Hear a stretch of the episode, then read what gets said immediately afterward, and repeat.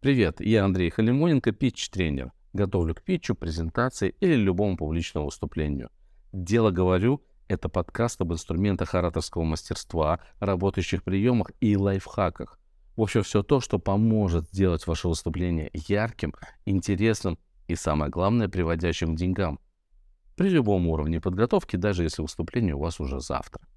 И это не магия, а действительно работающие инструменты — они подходят не только в ситуации, когда вы выступаете на публике, но и когда общаетесь с коллегами, клиентами или даже своими родными.